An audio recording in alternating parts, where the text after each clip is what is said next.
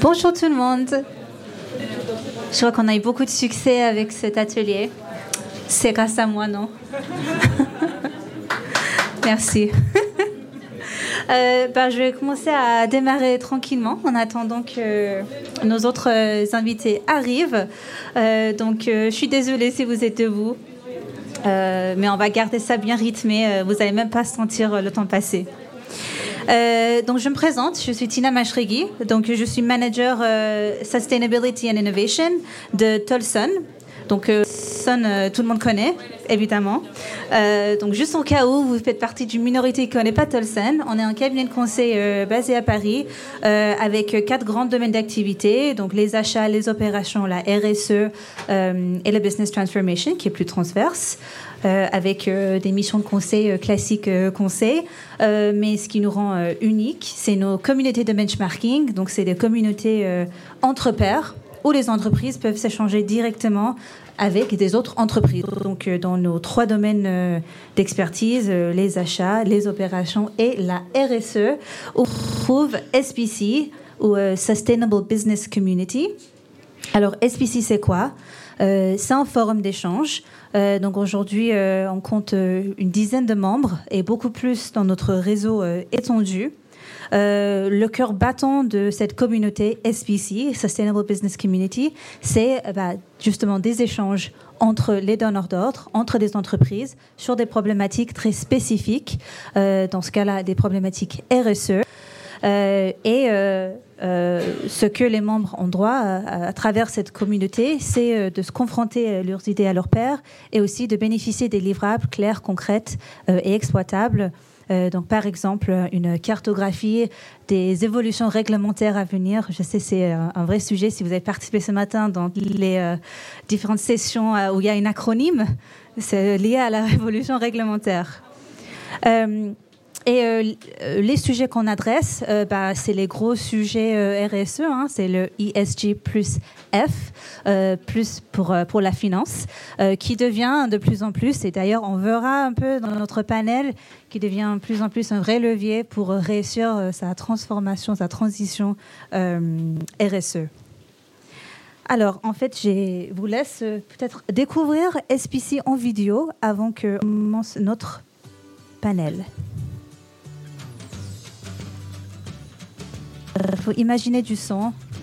Je ne peux pas vraiment chanter, donc euh, imaginez dans votre tête.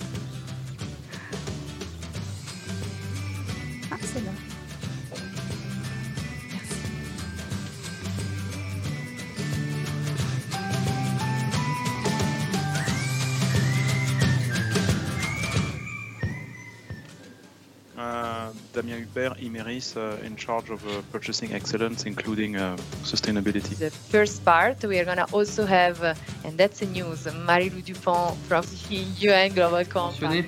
Euh, Olivier, c'est effectivement, on retrouve des activités qui sont traitées à l'aune du climat dans ce rapport d'experts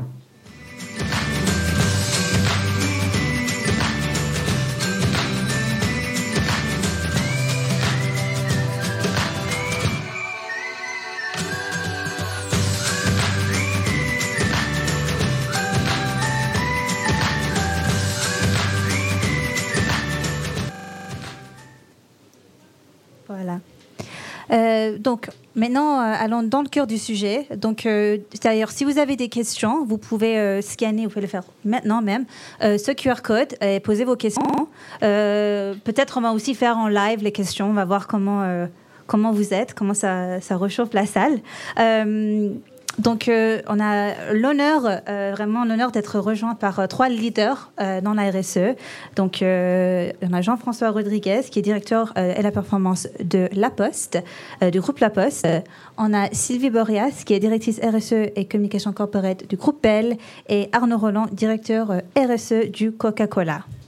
donc, on a vraiment trois experts, trois leaders dans le domaine de la RSE et sustainability avec nous aujourd'hui. et pourquoi cet atelier? Donc la question posée, c'est euh, comment rendre son business model compatible avec le développement durable? Donc c'est, ça peut être un peu, euh, un peu vague, un peu abstrait. Avoir un business model durable, qu'est-ce que ça veut dire? Donc on échangeait un petit peu avant avec, euh, avec les intervenants. c'est ça peut être plusieurs choses. Ça va être avoir la RSE vraiment imbriquée dans la raison d'être de l'entreprise. Ça peut être changer la, manière de faire. dont Arnaud en parlera peut-être un peu plus tard, de, même des, changements qui ont eu lieu au niveau de, l'usine pour, pour la circularité, par exemple.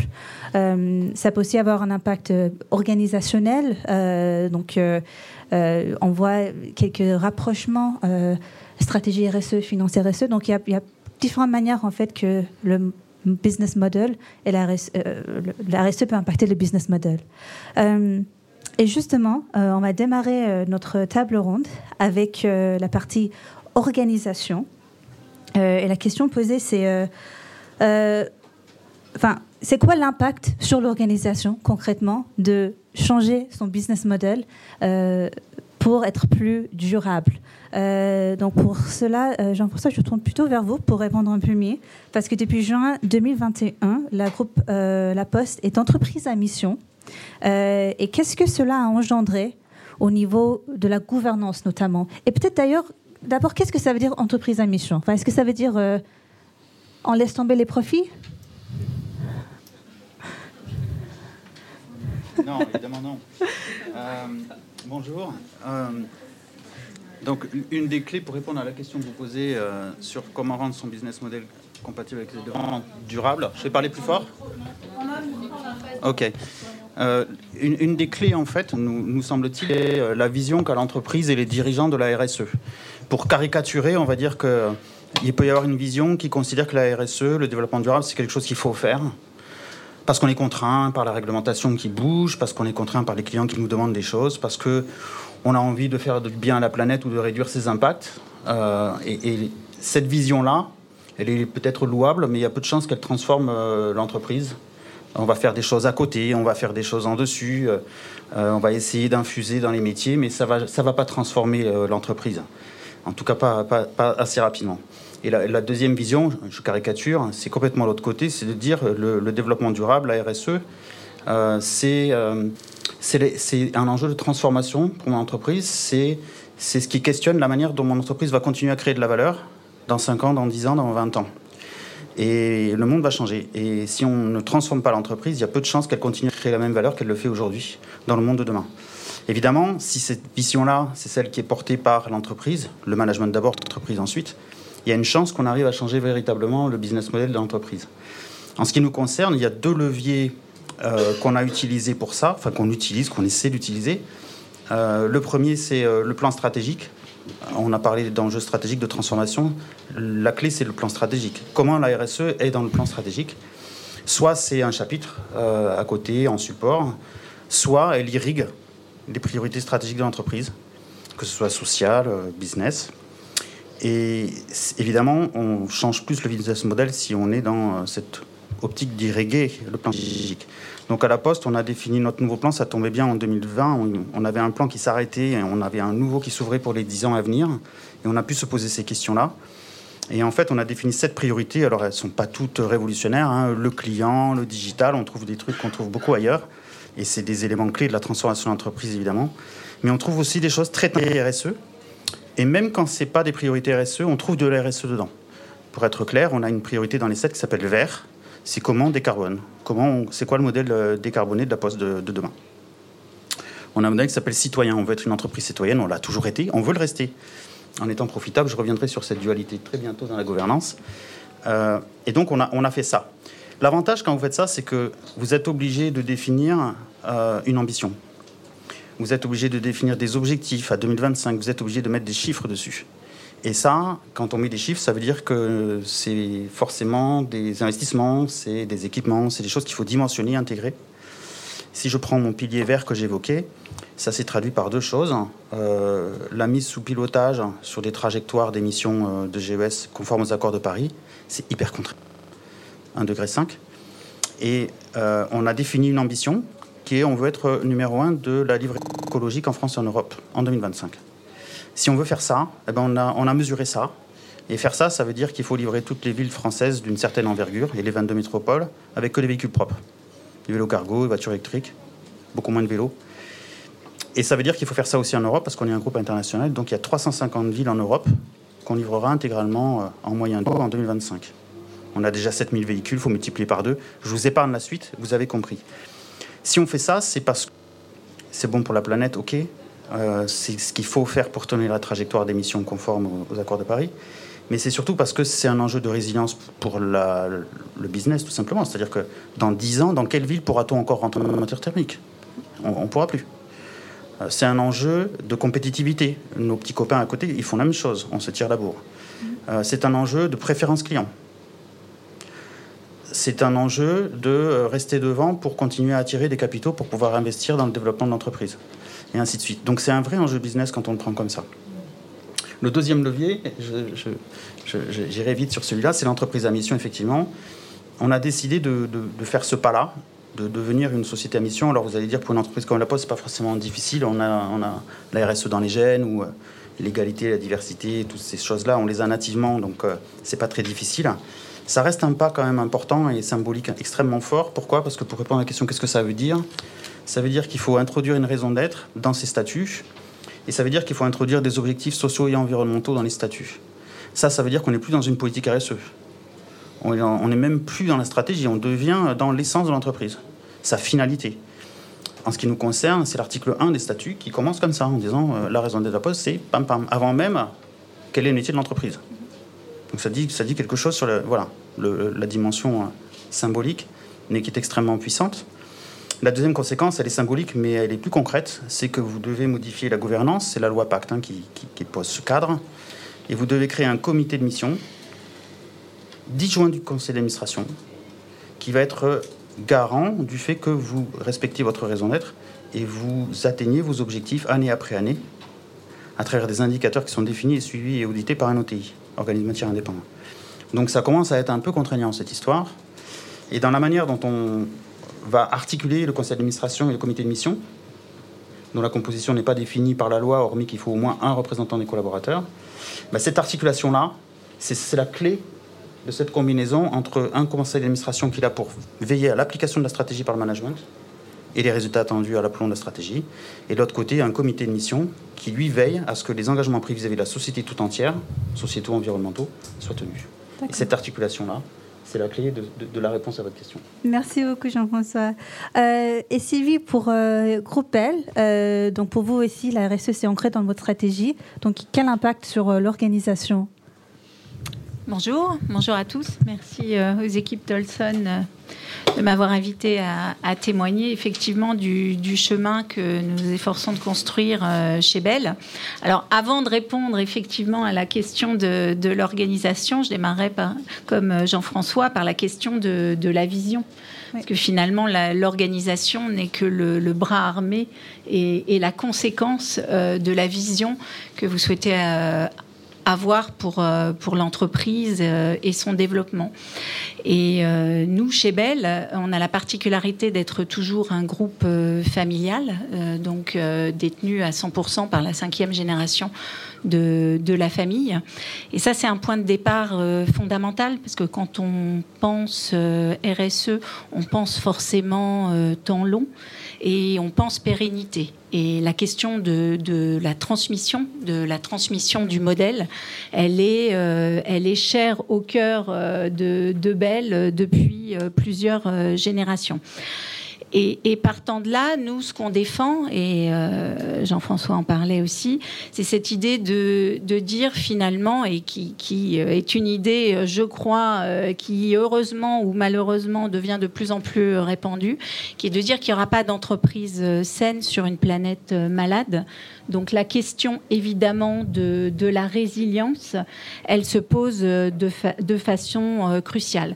Donc chez Bell, de la RSE, on en fait, on en a fait depuis euh, depuis 20 ans. Et je dirais au départ, euh, comme beaucoup de, pionniers euh, sur la RSE, c'était plutôt une RSE de réduction des, impacts. Et effectivement, le, shift, la révolution qu'on orchestre depuis maintenant 5 ans, c'est de mettre cette RSE au cœur de la stratégie. Et pour ce faire, il y a un point de départ qui effectivement nous a paru aussi un excellent point de départ, c'était de se dire finalement quelle est notre mission ce qui ne s'appelait pas encore à l'époque une raison d'être, et que nous on appelle notre mission. Et évidemment, quand vous êtes, quand vous agissez pour 400 millions de consommateurs dans 120 pays, la question du, du, bien manger et de donner accès au plus grand nombre à une alimentation plus saine et responsable évidemment que c'est ça euh, la mission qu'on s'est donnée chez Bell, d'offrir des, portions de, bien manger. Donc une fois que vous avez cette mission, euh, bah, évidemment que euh, l'enjeu, c'est de revisiter aussi les impacts. Et nous, ce qu'on a fait, c'est qu'on s'est posé la question de se bien manger dans une planète qui serait plus vivable et qui, en tout cas, avec un modèle, un modèle d'opération et d'affaires qui permettent de nourrir le plus grand nombre tout en préservant les ressources de la planète et la, et la biodiversité. Et du coup, on a articulé, réarticulé notre stratégie de développement durable autour de euh, cinq piliers, les, impacts majeurs de notre activité, pour passer d'impact euh, finalement d'une approche où on réduisait nos impacts à une approche où on va essayer d'avoir un impact positif. Et donc, sans entrer dans le détail, on aura peut-être l'occasion d'y revenir. C'est à ce moment-là qu'on qu'on a accéléré les nos programmes d'agriculture durable et régénératrice, mhm. notamment en partenariat avec le, le WWF, des programmes d'amélioration, de, rénovation de l'ensemble de nos portefeuilles recettes, avec euh, également euh, des enjeux d'éducation nutritionnelle, des emballages plus responsables, évidemment la mer des batailles, le climat. Et, et, donc une fois que vous avez cette, euh, cette mission, cette stratégie, la question, c'est effectivement comment est-ce qu'on infuse euh, à tous les degrés de l'entreprise et comment on, déploie euh, d'un point de vue opérationnel. Et de ce point de vue-là, nous, un facteur euh, clé d'accélération, ça a été le, le, choix de créer une direction de l'impact qui réunisse les équipes RSE et les équipes finances. Et ça, en fait, c'est euh, fondamental, puisque l'objectif, encore une fois, c'est de sortir du euh, soit tout RSE, euh, et ça s'appelle une ONG, soit tout profit, et je ne sais pas comment ça s'appelle, mais en tout cas, ce n'est pas notre modèle. Et, et, du coup, pour être dans ce et, la question qui se pose, c'est celle des arbitrages et de comment est-ce qu'on manage le long terme et le court terme. Et pour ça, la finance, nos collègues finances nous aide au jour le jour à définir, à gérer les priorités, euh, arbitrer, définir des grilles d'impact sur chacun de, nos projets. D'accord. Ce que je retiens des deux interventions, c'est une euh, irrigation complète, la RSE en fait, dans la raison d'être de l'entreprise et dans le business vraiment sur le terrain euh, de l'entreprise et pas juste on va dire au niveau corporate, mais vraiment sur l'activité même de l'entreprise. Euh, et Sylvie, comme vous avez déjà la parole, euh, j'imagine que ça se fait pas du jour au lendemain. Peut-être si on parle des facteurs clés de succès ou des actions que vous avez mis en place. il s'agit de quoi? Comment vous êtes, vous avez fait cette transition Vous avez démarré cette transition? Alors, euh, effectivement, quand vous m'avez posé la, question des, facteurs clés de succès en amont de, cette réunion, je pense que, j'imagine que mes collègues seront d'accord, il y a un premier facteur clé de succès qui est euh, l'embarquement euh, de l'ensemble des collaborateurs. Il n'y a pas de développement durable sans démarche collective et ça, démarche, ça démarre par tous les collaborateurs. Euh, et, d'ailleurs, euh, les collaborateurs sont très demandeurs. Donc il y a déjà, une fois que vous avez votre gouvernance euh, et votre organisation, c'est comment est-ce que vous donnez la connaissance et les formations euh, aux gens et la capacité à ce que chacun agisse à son niveau. Donc nous, très concrètement, hein, juste pour donner un exemple, euh, évidemment, on est aussi engagé sur la trajectoire 1,5 degré euh, des accords de Paris. donc on est en train de déployer à l'ensemble de nos collaborateurs partout dans le monde la fresque du climat mhm. que je recommande si certains n'ont pas encore Qui a fait la fresque? Très bien. Très En même temps, nous sommes à Pro Durable. Donc, mais mais c'est bien. Mais c'est bien, tant mieux. Parce que si, si personne ne levait la main à Pro Durable, ce serait, ce serait inquiétant. Et, euh, et donc, c'est vrai que c'est une prise de conscience euh, forte pour tous nos collaborateurs. Et puis surtout, on ne s'arrête pas là. Puisqu'après, l'idée, c'est de, de les embarquer et d'avoir des démarches de workshop sur, pour qu'ils puissent s'emparer du sujet dans leur équipe, euh, dans, dans leur organisation. Donc, la, euh, euh, la- enfin, comment dire, la- l'accompagnement euh, embarqué en interne, euh, en, en- en clé Ouais. de réussite. Ouais, Euh, je suis totalement d'accord. Euh, Embarqué en externe Embarqué en- aussi, bien sûr. Parlons d'embarquer en externe, euh, et je tourne à, à Arnaud. Euh, Juste une question de compréhension. Impact, c'est quoi C'est externalité positive Ouais. et négative ou seulement positive Bah, euh, L'objectif, c'est d'aller chercher des externalités positives, mais je pense qu'il faut d'abord agir sur ces externalités euh, négatives et pour, in fine, essayer de rechercher un impact positif sur l'écosystème. Oui, bien sûr. Bien sûr. Ah, bien sûr, bien sûr, bien sûr. Je ne veux pas monopoliser la parole, mais je pourrais donner l'exemple de ce qu'on fait sur l'agriculture durable. Quand on arrive à une agriculture régénératrice, là, on est typiquement dans la notion d'impact, euh, positif. Mais je laisse la parole. Euh, enfin, on, a parlé des embarqués en interne et je voulais, euh, Arnaud, tu commentes euh, un peu sur embarquer à l'externe, parce que je sais vous travaillez beaucoup avec vos fournisseurs. Est-ce que vous voyez ça comme un key success factor, un facteur de succès Alors oui, je voulais juste revenir un peu Oui. avant sur l'aspect gouvernance. Euh, donc nous, Coca-Cola, on est une entreprise euh, cotée. Euh, en l'occurrence, nous, notre nom, c'est CCEP. Euh, donc on intervient sur euh, l'ensemble de l'Europe de l'Ouest pour toute la production, commercialisation, toutes les boissons Coca-Cola. Donc ce qui est important pour nous en termes de RSE, c'est que ce soit le conseil d'administration de l'entreprise qui euh, définisse les priorités. Pourquoi c'est important? Parce que c'est euh, le sommet de l'entreprise. Si on veut que le management euh, en dessous ait une feuille de route claire et qu'on puisse résoudre à un certain moment, donner des, des décisions de, de priorisation, hein, on le sait tous, la transition écologique va coûter extrêmement cher. Euh, à la fois pour les États, mais aussi pour les entreprises. Ça veut dire que c'est une modification extrêmement profonde de, de l'appareil industriel. Ça a des impacts sur l'ensemble des supply chains. Donc derrière, c'est des dizaines, voire des centaines de millions d'euros d'investissement. Et donc, on a besoin d'avoir une gouvernance très forte pour faire ces arbitrages. Tout n'est pas possible euh, à faire tout de suite. Donc, il faut euh, nous, en tant qu'équipe RSE, aider euh, justement le conseil d'administration à prendre les bonnes décisions et à, adresser les bonnes priorités. Donc ça, c'est le, le point numéro un. Deux autres points en termes de gouvernance. On a fait le choix, et c'est aussi le cas dans beaucoup d'entreprises, d'incentiver nos dirigeants à l'atteinte des résultats. Hein, Aujourd'hui, l'indicateur peut-être le plus simple euh, et le plus lisible en interne, c'est euh, euh, l'intensité climat de nos activités. Pourquoi? Parce que c'est ce qui se mesure le plus facilement. Et comme vous le savez, les gens de business sont habitués à fonctionner avec des chiffres. Et donc, il faut pouvoir mesurer aussi la RSE. C'est un, des enjeux d'arriver à piloter la démarche RSE avec des indicateurs qui soient euh, solides, inattaquables, crédibles et compréhensibles par tous. Donc nos dirigeants sont incentivés sur euh, l'intensité carbone de nos activités. Donc c'est un indicateur qui, euh, qui est mesuré euh, euh, quasiment euh, tous les mois maintenant. Euh, et le troisième élément, on a parlé de la finance, on y reviendra. Euh, de plus en plus aussi, ce qui, me semble, ce qui nous semble important, c'est euh, d'impliquer la direction financière euh, dans les décisions RSE. Euh, par exemple, en introduisant un prix du carbone aux décisions d'investissement. C'est pas la même chose de décider euh, d'investir dans une usine ou dans un nouveau process ou dans de nouveaux produits avec ou sans prix du carbone.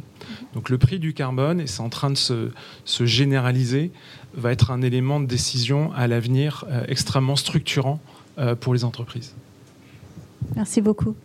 Euh, et donc, sur euh, comment vous le faites, euh, les actions que vous faites actuellement, Arnaud, chez Coca-Cola, pour arriver à ce business model durable, avec qui travaillez-vous? Ah, Aujourd'hui, hein, ça a été rappelé, le- la priorité des entreprises, c'est la neutralité climat. En tout cas, contribuer à la neutralité carbone.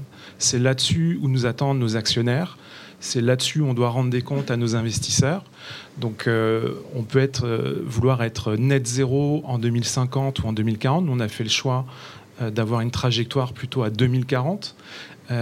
et pourquoi le climat? Vous me direz, c'est un peu réducteur. Et c'est aussi ce qu'il y a de plus lisible. Euh, et c'est ce qui est le mesuré le plus précisément aujourd'hui, et donc ce qui permet derrière de définir des feuilles de route pour chacune des directions de l'entreprise, où chacun peut s'y retrouver, chacun peut savoir exactement ce qu'il doit faire pour atteindre ses objectifs. Euh, donc, comme vous le savez aussi, dans une feuille de route climat, euh, l'entreprise maîtrise pas tout. Hein. il y a ses activités directes, euh, c'est scope 1 et 2, mais euh, l'essentiel des émissions viennent euh, de l'amont, très, très souvent, donc du scope 3. et donc, ça oblige les entreprises, et nous également, à mobiliser nos fournisseurs pour avancer. Hein, par exemple, nous, Coca-Cola, on utilise voilà, beaucoup d'emballages en plastique, en verre, en aluminium. Donc, on est très dépendant de ces trois filières. Et donc, on est, notre destin climat est euh, intimement lié à la décarbonation de l'aluminium en Europe, de la production du verre et également de celle du plastique. Donc, après, votre question, c'est comment on fait euh, Comment on arrive Des actions, des actions concrètes euh, que vous avez mises en place. Alors, Nous, on demande à nos fournisseurs trois choses principales.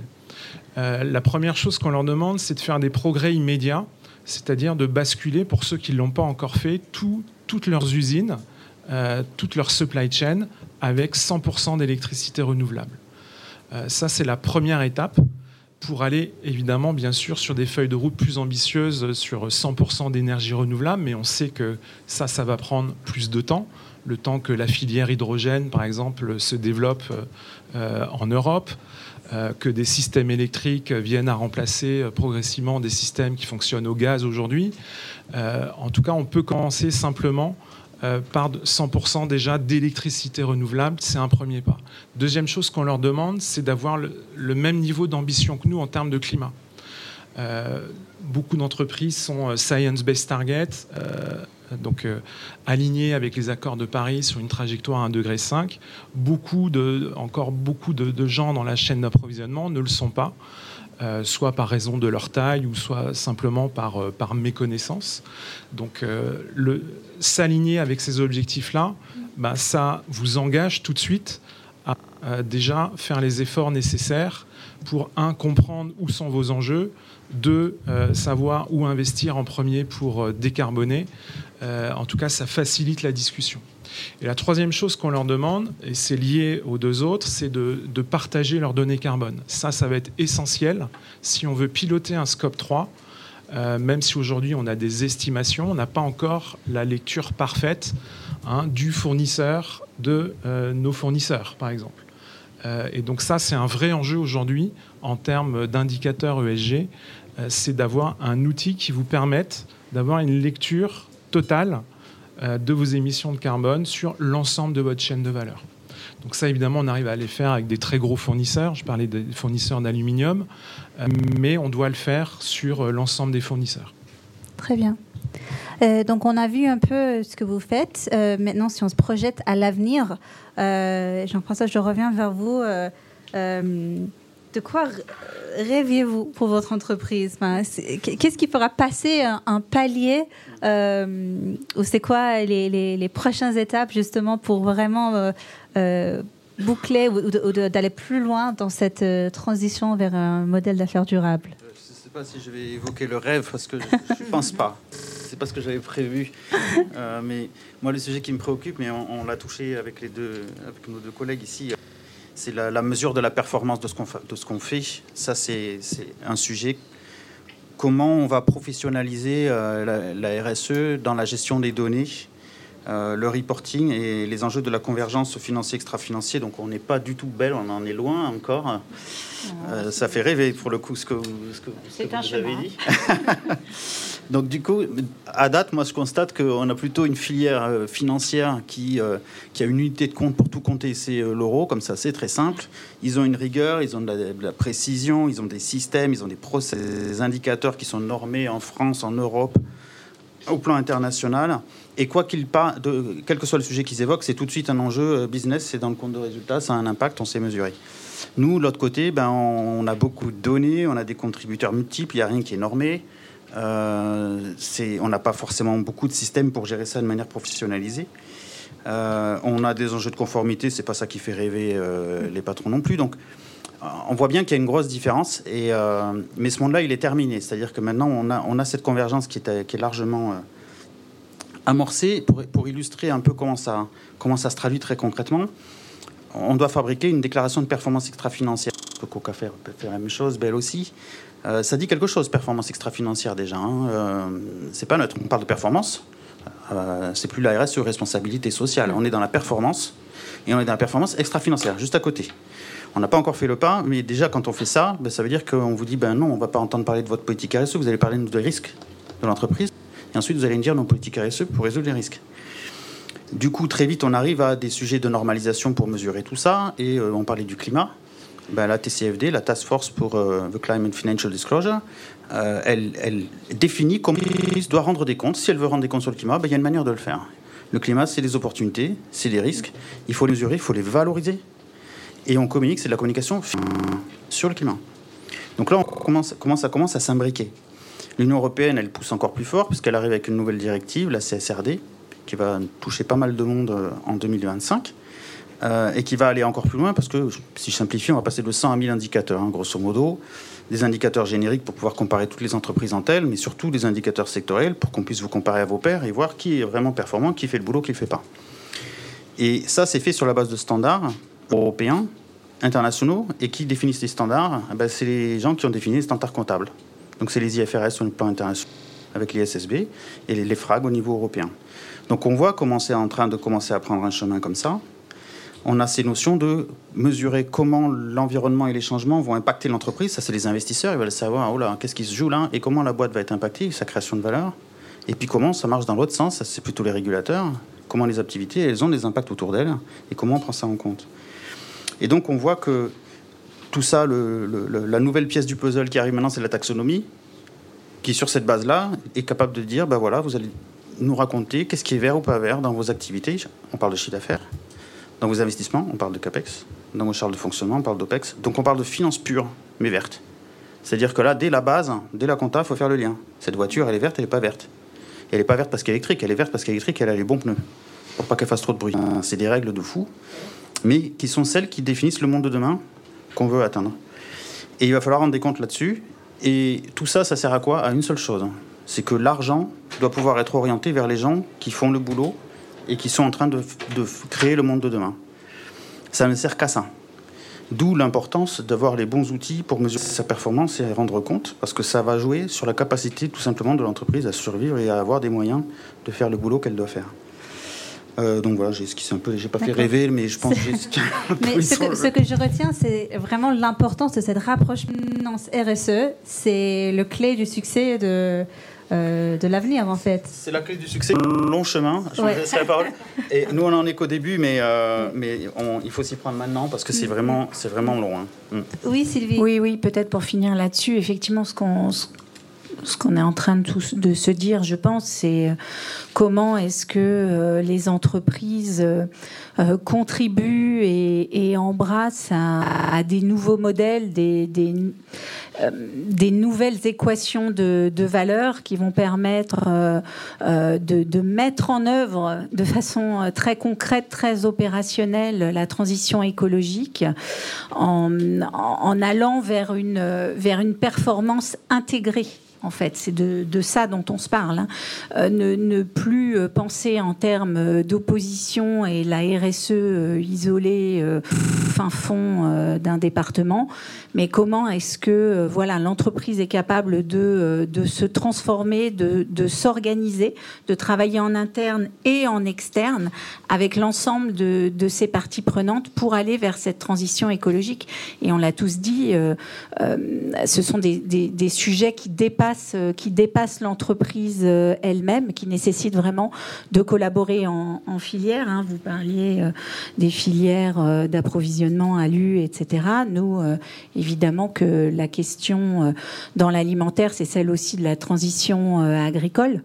Et on parlait de l'impact de, de, de l'amont. Nous, notre amont, c'est 70% de notre impact carbone. Donc, bien évidemment qu'on travaille main dans la main dans une démarche de co-construction avec nos éleveurs partenaires pour leur permettre, pour leur garantir une juste rémunération, leur permettre euh, de faire advenir cette transition écologique, d'aller vers des pratiques euh, plus.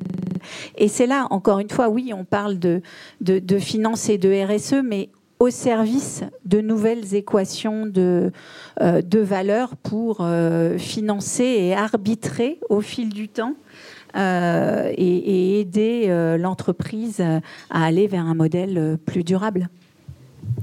Et Arnaud, pour, euh, pour conclure sur ces, euh, cette vision d'avenir. Un autre exemple sur, euh, sur la finance, on, vient de conclure récemment au niveau européen un accord avec Rabobank, qui est une banque hollandaise, pour offrir en fait des conditions d'accès aux liquidités au, au, marché financier à nos fournisseurs qui s'engagent réellement dans la décarbonation de leurs activités. Mmh. C'est-à-dire que le, monde de la finance commence vraiment à bouger. Euh, et, ça, je pense que c'est un bon exemple de comment on va récompenser, ben, comme vous disiez, hein, ceux qui s'engagent vraiment, ceux qui font, ceux qui vont vraiment réaliser les investissements euh, nécessaires pour être euh, résilients demain. Oui, et pour donner un autre exemple, parce qu'effectivement, le, pivot de, la finance sera crucial.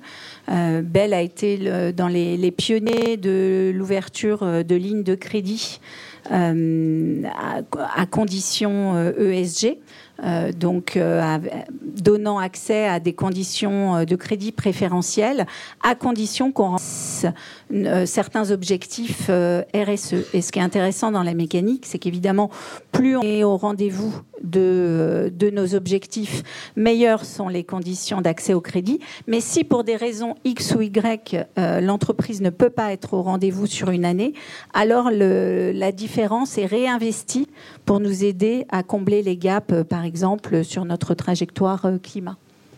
Bien. Euh, si vous avez parlé de l'agriculture responsable, Arnaud, et si on parle du économie circulaire, du packaging responsable, c'est quoi donc l'enjeu pour demain? Bah, Nous, nos enjeux sont simples. C'est que en tant que vendeur de produits de grande consommation, on utilise beaucoup d'emballages. la problématique qu'on a aujourd'hui, c'est qu'ils ne sont pas suffisamment collectés.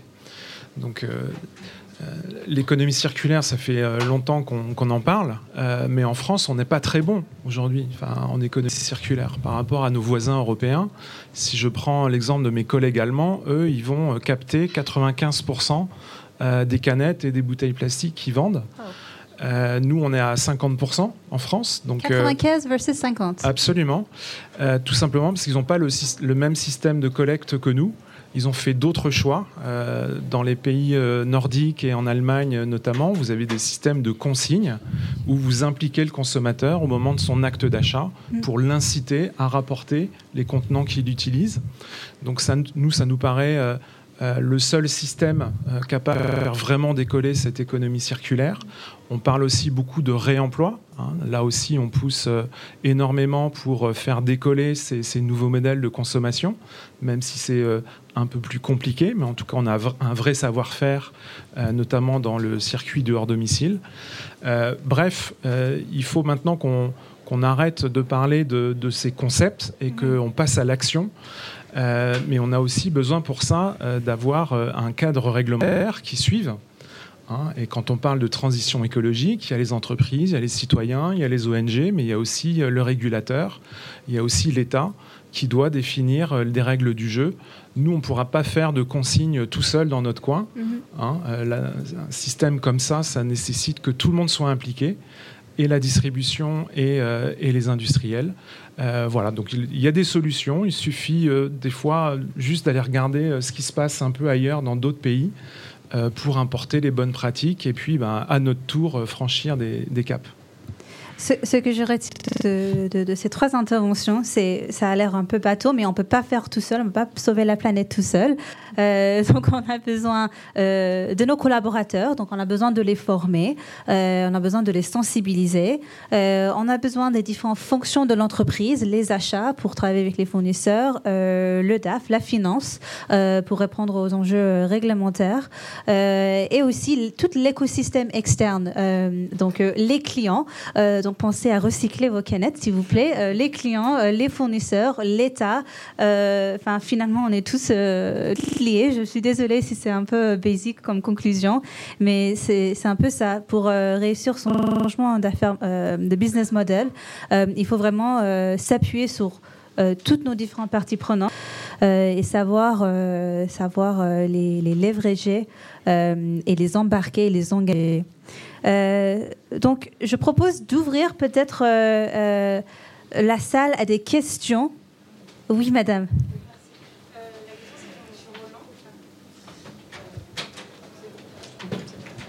Si, c'est bon. Bonjour, donc Sophia pour la société Omea. Monsieur Roland, j'ai une petite question pour vous. Vous parliez de consignes euh, pour euh, vos emballages. Euh, en effet, je suis complètement d'accord avec vous. La France, on est très en retard là-dessus. Mais est-ce que votre société a des synergies, par exemple, avec écosystèmes ou avec les services spécialisés de l'État, justement pour peut-être engager des groupes de travail et des actions sur ces sujets? Alors, comme vous le savez, euh, l'éco-organisme en France en charge de la, du tri sélectif des emballages s'appelle Citeo, hein, donc qui euh, euh, donc mutualise, mutualise tous- les, tous les fabricants de, de produits de grande consommation. Donc oui, ces, ces discussions, elles sont, euh, elles sont même inscrites dans la loi. euh, dans la loi AGEC, économie circulaire. Donc il y a un certain nombre de, voilà, d'objectifs à atteindre dans les prochaines années que justement on puisse progresser en France à la fois sur le réemploi et sur le recyclage. Il y a aussi des objectifs au niveau européen à atteindre euh, et qui seront d'ailleurs euh, révisés euh, d'ici la fin de cette année. Donc oui, oui, la discussion elle est permanente entre les acteurs et tout le monde cherche les meilleures solutions. Donc voilà, on espère que les choses vont s'accélérer, en tout cas sur ce sujet-là. Est-ce qu'il y a des autres questions Oui, monsieur.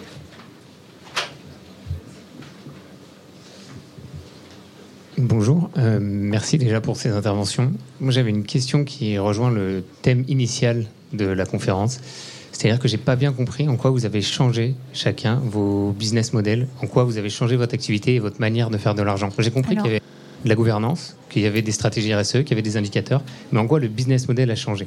Alors, Merci. je peux, peut-être prendre. hein, euh, euh, à partir du moment où vous commencez à définir euh, des engagements, forcément, ça challenge euh, le, business model. Moi, je vous donnais l'exemple euh, belle de, la mission qu'on s'est fixée. Donc, euh, offrir une alimentation plus saine et responsable pour tous, qu'est-ce que ça veut dire par rapport au challenge de nourrir euh, 10 milliards d'êtres humains demain? Ça veut dire aller tout simplement vers les recommandations du GIEC, vers une alimentation plus équilibrée entre protéines animales et, et végétales. Et donc nous, euh, laitiers euh, historiques, euh, on croit à cet équilibre. Euh, donc on ne reniera pas, on ne renie pas évidemment le lait parce qu'on a besoin de protéines euh, de qualité euh, et d'apporter du calcium. En revanche, on est, on s'est embarqué dans une transformation de notre portefeuille produit. Donc on intervient aujourd'hui sur euh, trois territoires produits, le lait avec des pratiques plus durables, mais aussi euh, le fruit. En l'occurrence, on a la marque Pompot, par exemple, avec aussi une démarche d'agriculture euh, durable. Et puis un troisième pilier produit, qui sont euh, les alternatives, les protéines euh, végétales. Donc aujourd'hui, typiquement, c'est une petite partie de notre portefeuille, mais ça fait partie de notre, euh, de notre vision et de notre ambition que d'aller vers cette, euh, cet équilibre et d'offrir euh, à terme chacune de nos marques une alternative euh, 100% végétale ou, ou mixte. Donc là, c'est typiquement un exemple de euh, shift de, en fait, euh, d'activité, d'activité pour euh, pour répondre euh, aux impératifs euh, du développement durable et d'ailleurs aussi euh, à la transformation de la société et aux attentes euh, des consommateurs hein, qui sont de plus en plus flexitariens. Peut-être euh, Jean-François ou Arnaud, si vous avez aussi des exemples euh, concrets, c'est une, c'est une bonne question. Oui, alors que de mon côté, je peux en citer deux. Euh, on parlait d'économie circulaire et de recyclage. Euh, la- est, est très utilisé pour prendre des choses euh, d'une entreprise qui veut envoyer vers plein de gens. Mais du coup, on passe tous les jours. Et l'idée, c'est de dire, mais à partir du moment où on passe partout tous les jours, est-ce qu'on ne pourrait pas prendre partout où on passe des choses pour les ramener quelque part et donc ça, c'est un sujet qu'on essaie de développer à travers... euh, donc on a créé une JV avec Suez en se disant, bah, eux, ils savent retraiter les choses qu'on sait ramasser. Nous, on sait les ramasser et les massifier les amener quelque part. Et on a commencé à créer une filière comme ça de recyclage autour de 5 flux qui est un bon service puisque en fait la plupart des PME elles sont assujetties à cette loi et elles sont pas n'ont pas les solutions pour le faire. Donc voilà comment on peut créer des solutions à partir de choses qu'on sait faire. Le deuxième, il est plus compliqué, il est plus émergent, potentiellement plus disrupteur. C'est la logistique urbaine. Euh, donc le sujet, c'est euh, toutes les voitures de livraison qui s'accumulent avec le développement du e-commerce. On voit les, villes sont saturées de, de véhicules de livraison qui s'arrêtent partout, etc. Ça, c'est un sujet, on le voit tous. La seule manière de traiter ce truc, c'est en fait d'essayer de, de mutualiser entre opérateurs et de proposer une solution logistique, un système logistique qui va gérer la manière dont les marchandises rentrent dans la ville, dont elles circulent à l'intérieur, dont elles ressortent. C'est des trucs qu'on ne peut pas faire tout seul, on revient à ce que vous disiez tout à l'heure. Oui. Il faut travailler avec des anciens concurrents, il faut travailler avec les collectivités, parce qu'on ne peut pas déployer des véhicules électriques sans avoir des bandes de recharge. Enfin, tout ça, c'est un système, et il faut le repenser. Et on essaie de travailler en collectif pour émer- faire émerger ces modèles-là. Voilà un deuxième exemple, c'est compliqué. Vous avez un peu touché avec la consigne, si je peux me permettre, c'est un nouveau business model, ça. Complètement. C'est quelque chose qu'on a connu en France, mais qui a disparu depuis longtemps. Euh, et donc, euh, oui, c'est- sans faire la révolution, on peut réintroduire des choses anciennes, mais qui font du sens euh, aujourd'hui. Et, on- et après, il faut embarquer les consommateurs avec nous. Euh, alors, avec ça, on arrive vers le fin de notre. Ah, Peut-être une dernière question Oui, merci pour vos interventions et merci aussi pour vos actions parce que vous êtes des gros colibris. Et euh, faire voler un gros colibri, ça ne doit pas être facile. Euh, une question qui vous titille un petit peu peut-être, et justement qui rejoint la question précédente sur le business model. Est-ce qu'il n'y a pas une contradiction entre les modèles que vous développez en disant que le business model durable au sein, en interne de la société doit être partagé, euh, intégré, fonctionner de façon fluide? Et d'un autre côté, vous dites qu'effectivement, dans un marché national, voire international, il faut des accompagnements régaliens pour faire jouer euh, la concurrence et être plus intrusif. Est-ce que, euh, justement, le fait d'être un business model durable ne se suffit pas à être euh, attractif sur le marché financier? Je peux prendre. hein, euh, c'est une bonne, euh, c'est une bonne question. Aujourd'hui, on est probablement en, transition, sûrement même, et euh, la, question, euh, ce sera quand même demain euh, capacité. Alors, si on prend les, les modèles de, de grande consommation, euh, la capacité euh, du plus grand nombre et des consommateurs à embrasser réellement aussi dans les comportements d'achat euh, y compris accepter de payer les quelques centimes de plus et euh, pour, pour une offre plus durable et, et plus responsable. Donc oui, si vous me posez la question, bien évidemment qu'on a tous les indicateurs et on a des, des premiers résultats qui démontrent euh, que, ça nous a, que ça nourrit notre compétitivité et notre différenciation. Maintenant, on n'est pas, euh, on n'est pas au bout du modèle euh, dans une société qui, euh, au fil du temps, euh, dont les consommateurs ont réduit drastiquement euh, la valeur qu'ils sont prêts à accorder à, à l'alimentation. Donc, un minimum d'encadrement euh, ne, ne peut pas nuire. Euh, Arnaud, Jean-François, quelque chose à, à ajouter? Très bien.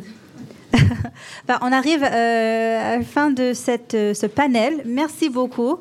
Euh, donc voilà, si vous avez encore des questions, on est au PU37. Et, euh, et c'est tout, en fait. Merci beaucoup d'être venu. Merci.